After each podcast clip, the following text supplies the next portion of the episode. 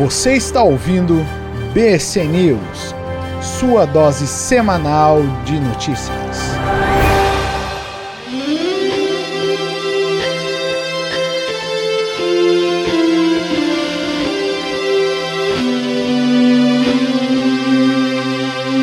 Saudações humanos e sejam bem-vindos de volta a mais um BC News América do Norte. Eu sou Massaro Roche, falando diretamente de Ottawa, capital do Canadá, dando um giro sobre o que foi notícia do lado de cá da América. Essa semana a gente teve a notícia que vai inaugurar um bordel de bonecas na cidade de Vancouver, no oeste do Canadá. Mas antes de entrar nos detalhes do que foi isso daí, vamos dar uma olhada em um outro ponto, vamos falar um pouco sobre política e essa semana o troço ferveu. Deve ter acompanhado por aí que foi anunciado o lançamento do novo acordo econômico entre os países da América do Norte. A gente está falando do USMCA, o United States Mexico Canada Agreement, ou também conhecido como o Acordo entre os Estados Unidos, o México e o Canadá. Esse acordo veio, na verdade, substituir o NAFTA, que era o Acordo de Livre Comércio das Américas. O NAFTA foi fundado em 1994, ainda durante a gestão do presidente dos Estados Unidos, Bill Clinton. É aquele lá, da, da estagiária, do vestido. Exatamente. Esse, se você não sabe o que é, procura por aí que você vai saber. Bom, o NAFTA, ele teve em cerca de 1,2 trilhões de dólares como resultado desses últimos 24 anos de funcionamento. Então, você deve estar pensando, pô, deve ser uma grana do cacete, né? Afinal de contas, 1,3 trilhões de dólares é zero que eu tenho problema até para escrever no papel. Bom, mas quem não estava muito satisfeito com o NAFTA é o atual presidente dos Estados Unidos, Donald Trump. Segundo ele, o acordo deixava os Estados Unidos em muita desvantagem em vários pontos e isso precisava ser revisto, porque era ridículo continuar atuando desta maneira. Você deve se lembrar também que não faz muitos programas quando eu relatei que teve um acordo do G8 aqui no Canadá, onde estavam presentes, entre outros, entre outros líderes de Estado, o presidente Donald Trump e o atual primeiro-ministro do Canadá, o premier Justin Trudeau. O final da reunião foi um tanto quanto conturbada, porque o presidente Trump saiu de lá meio que revoltado com o posicionamento do primeiro-ministro do, do Canadá, Justin Trudeau, dizendo que havia sido maltratado e tal, ou que havia sido tratado de maneira inadequada como sempre, ele apresentou a sua insatisfação no Twitter, ferramenta principal dele de ficar se comunicando com as pessoas, e gerou um tremendo mal-estar. Não sabia muito o que, que ia acontecer depois disso. Uma das consequências disso daí foi que os Estados Unidos resolveu estabelecer uma alíquota altíssima para a importação de aço ou alumínio vindo do Canadá. Então, qualquer um desses itens que fosse importado para o Canadá precisava passar por uma alíquota de 25% ou mais, dependendo do caso. A confusão foi tamanha que muitas empresas e muitas indústrias que trabalham nessa área de metalurgia, seja em produtos transformados ou em matéria-prima, foram fazer uma pressão forte em cima do governo, dizendo que, cara, se vocês não mexerem os pauzinhos, o negócio vai ficar feio aqui, eu vou ter que mandar um monte de gente embora. Conclusão dessa história foi exatamente esse acordo que foi publicado essa semana. Vamos ver um pouquinho o que, que rolou, né? Trump queria remodelar tudo isso daí para que ele conseguisse trazer benefícios para os Estados Unidos em termos de negociações, ou pelo menos para algumas indústrias dentro, dentro do caldo de favores que ele deve, né? Só que o, que foi interessante da aprovação desse acordo foi a velocidade com que ele teve que ser aprovado. E a principal razão disso daí é porque o, o atual presidente do México, Henrique Peña Nieto, ele perdeu a reeleição, a campanha de reeleição agora, e vai ter que deixar o cargo no dia 1 de dezembro. Como o acordo exige que ele fique publicado durante pelo menos 60 dias antes de ser aprovado, o intervalo deu exatamente na tampa.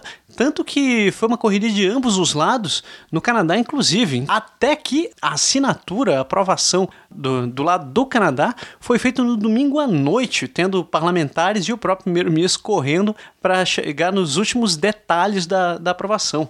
Bom, sem mais enrolação, vamos dar uma olhada no que vai mudar a partir do momento que esse acordo for aprovado. Primeira coisa, indústria automotiva.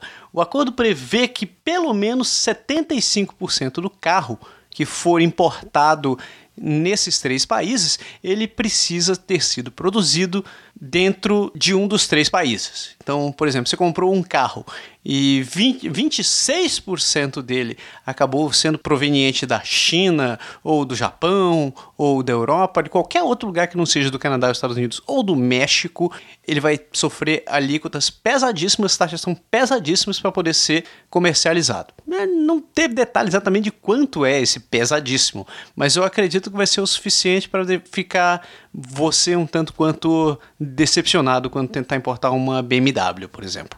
Outra mudança prevista no acordo é que de 40 a 45% do carro tem que ter sido produzido por pessoas que ganham pelo menos 16 dólares a hora. Para o Canadá e para os Estados Unidos isso talvez não seja uma grande diferença, mas para o México isso vai começar a ser um, um ônus considerável. Né? Os funcionários das indústrias automotivas do México, México em geral não são sindicalizados, ou quando são, eles não têm uma representatividade tão boa. Com isso, os salários ficam conseguem ficar facilmente abaixo dos 10 dólares a hora. A intenção com essa medida é exatamente poder fornecer condições mais igualitárias para quem mora no México e trabalha dentro dessa indústria e, obviamente, começar a permitir a geração de receita e o estímulo da economia, isso daí. É, não se sabe exatamente como é que o novo presidente vai gerir essa situação, né? Porque no final das contas, isso vai representar um ônus maior para as indústrias de carro que já estão no México, que obviamente foram estabelecidas buscando um custo de produção menor, mas é, se, se isso realmente entrar em vigor, eles vão ter que dar seus pulinhos, porque o México hoje ele produz muitos carros carros, principalmente da Volkswagen, e são vendidos para os Estados Unidos. E se isso acontecer, hum, algo vai ficar estranho nessa história. Outra mudança que vai rolar que deve afetar principalmente quem mora no Canadá, a questão do leite. Hoje o comércio de leite e derivados dentro do Canadá é extremamente regulado. Existem regras e exigências que acabam saindo caríssimo para os produtores, mas o governo considera isso um modelo equilibrado. Uh, além disso, existe um sistema de cotas que indica quanto os produtores podem produzir de um determinado produto durante o ano, exatamente para poder manter o mercado equilibrado e evitar o desperdício ou a exploração indevida do, do, dos produtos. Só que com essa mudança, os Estados Unidos vão passar a ter o direito de comercializar laticínios e leites dentro do território canadense também, principalmente o que eles chamam de classe 7, que hoje inclui é, leite em pó, é, fórmulas de alimento para bebê, kits de treino metabólico, etc, etc. Se isso de fato acontecer,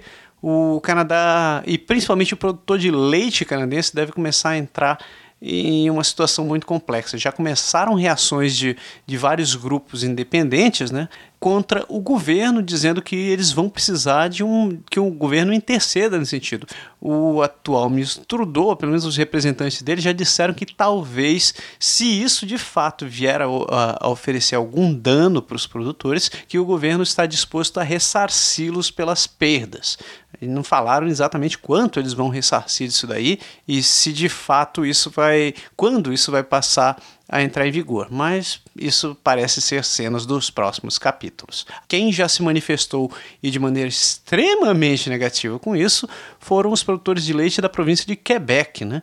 Quebec que esta semana acabou elegendo seu novo premier, pela primeira vez um alguém fora do, do eixo conservador partido partido provincial, é alguém de um partido novo que eles chamam, o partido CAQ, que está consideravelmente complexa a situação dele. O atual, esse novo premier de, de Quebec, inclusive, está defendendo a diminuição das imigração, da imigração para a província, dizendo que a província não precisa de tanta gente assim. E ele acabou recebendo o apoio dos produtores de leite. Coincidentemente, a eleição foi dentro desse interim e os produtores ficaram revoltados com a postura do governo federal. E, obviamente, ganharam o apoio dele, dizendo que ele iria lutar pelos direitos dele. É agora, isso, é, isso me parece promete de político e a gente não sabe o que, que vai rolar.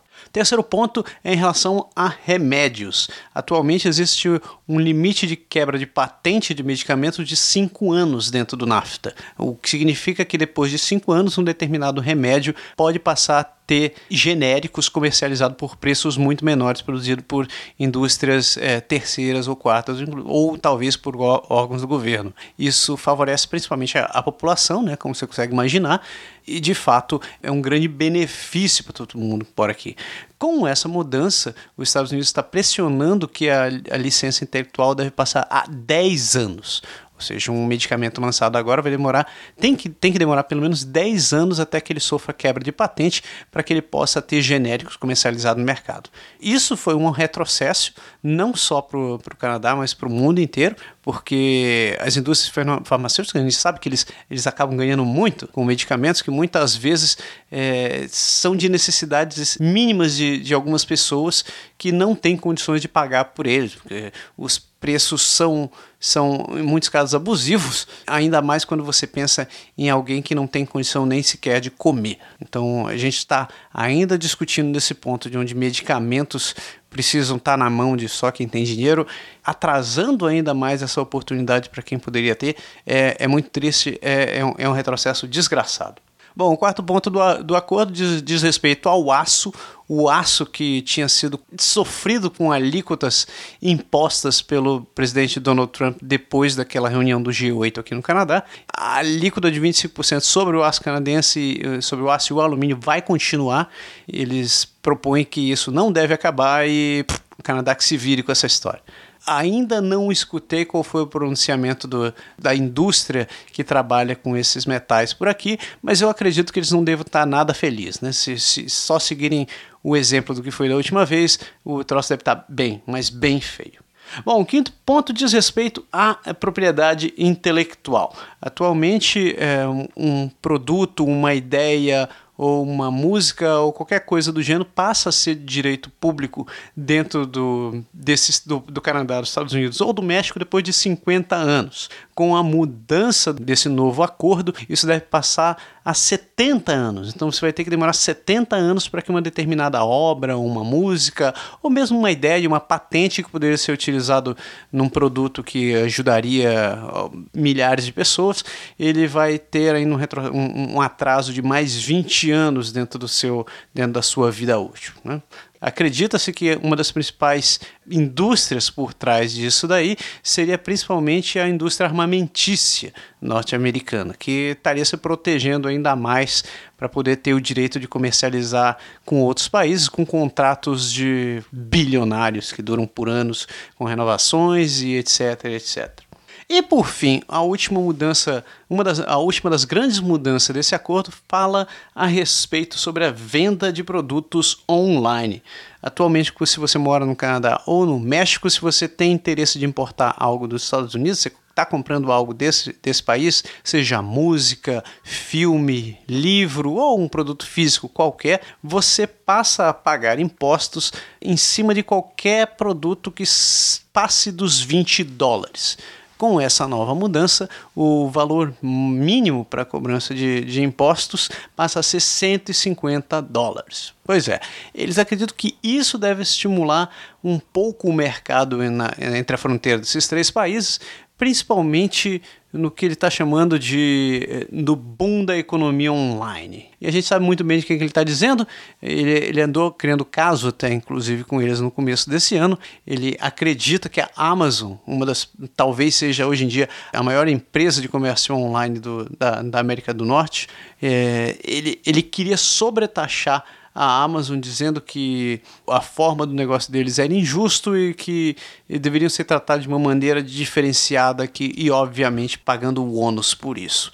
Ainda não se sabe que fim se vai dar com isso daí, por que, que eles estão tentando ser tão benevolentes nesse ponto de estimular o consumo, mas obviamente que esse cara não dá ponto sem nó. Não sabe o que vai rolar nesse final das contas, né? Bom, é, como eu disse, o acordo ainda não está em vigor, ele precisa ficar para apreciação por pelo menos 60 dias, mas pelo menos os presidentes do o, o primeiro-ministro do Canadá, Justin Trudeau, e o atual presidente do México, o Henrique Peña Nieto, eles já já, já deram um sinal verde para assinar esse contrato definitivamente. O grande enrosco, pasme, né? Curiosamente, pode ser o Congresso dos Estados Unidos, que está atualmente em processo de eleição dos senadores. Hoje, a maioria do Congresso, apesar de ser republicana e está defendendo o presidente Trump, eles correm o risco de, de, de, sofrerem com a mudança dessa balança. E no caso de democratas passarem a ser a grande maioria nisso daí, pode ser que esse acordo ainda demore um pouco mais para ser aprovado.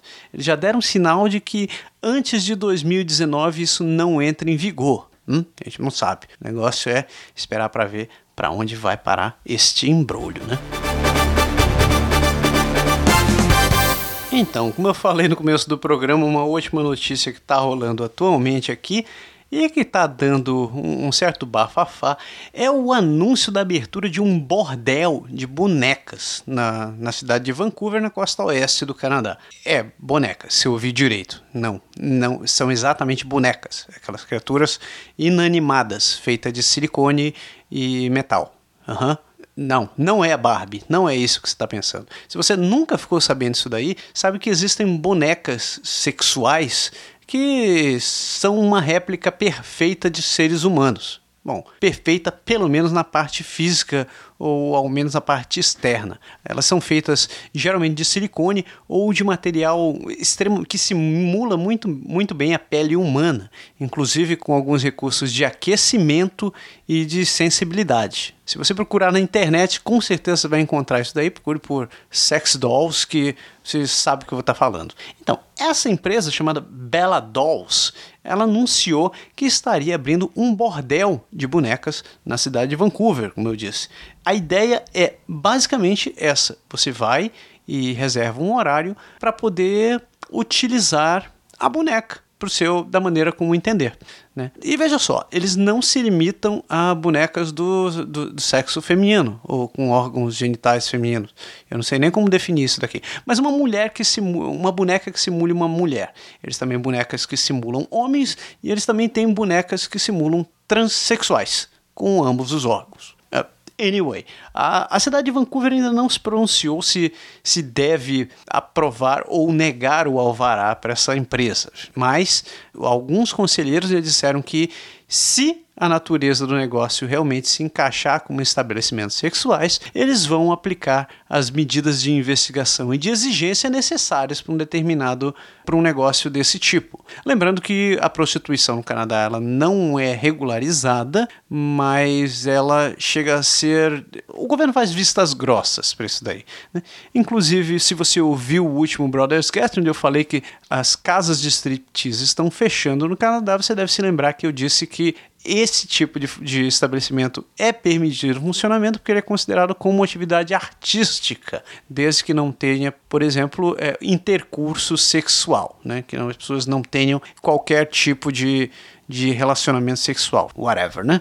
Existe também uma grande oposição em relação a esse negócio, principalmente de grupos feministas ou grupos de proteção à mulher, que acreditam que esse tipo de, de negócio só estimula o desenvolvimento da cultura machista e a objetificação da mulher. Elas afirmam que o simples fato da existência de um lugar como esse é uma prova de que a sociedade ainda corrobora com que os homens ainda continuem objetificando, tratando a mulher simplesmente como um objeto sexual. Né? É, é, óbvio que existem opiniões diferentes, mas como, como você deve estar cansado e careca de saber, o Canadá é um lugar que respeita a opinião de todas as pessoas e garante o direito da, da expressão e da discussão desses assuntos. Por outro lado, existem outros grupos que afirmam que a existência de estabelecimentos como esse, o, o, o mero fato de você poder estar se relacionando com uma boneca, pode ser benéfico para o relacionamento de um casal, porque às vezes existe aquela questão da não, da não atração mútua de um, de um casal durante um certo período, seja porque ele está cansado, ela está cansado, ambos estão cansados ou whatever, mas um deles tem um interesse sexual em alguma coisa, mas não existe aquela reciprocidade. E a existência do negócio desse seria uma válvula de escape que ainda permitiria com que o relacionamento tivesse uma, uma, um prosseguimento sadio. Isso porque isso não representaria um desenvolvimento de uma relação física, é, uma relação emocional. Né? Como o, o objeto seria simplesmente para extravasar a questão da energia sexual, isso poderia ser resolvido no momento e voltaria para casa depois, todo mundo feliz, etc, etc. Eu não sei o que se passa na cabeça dessas pessoas, eu também não sou psicólogo, não tenho a menor, menor ideia como é que eles defendem isso daí, mas whatever, né? Cada um, cada um com suas teorias. Eu não sei. Se você quiser tiver mais interesse, você pode entrar no site dessa empresa. É, eu já, já falo de cara que o site não é recomendado para ser visto durante o trabalho. Eu tive que entrar lá, então se você tiver que ver isso daí, eu avisei. Não abra no trabalho e não abra com crianças por perto também, porque é, apesar de, ele mostra as coisas bem explicitamente. o aviso está dado.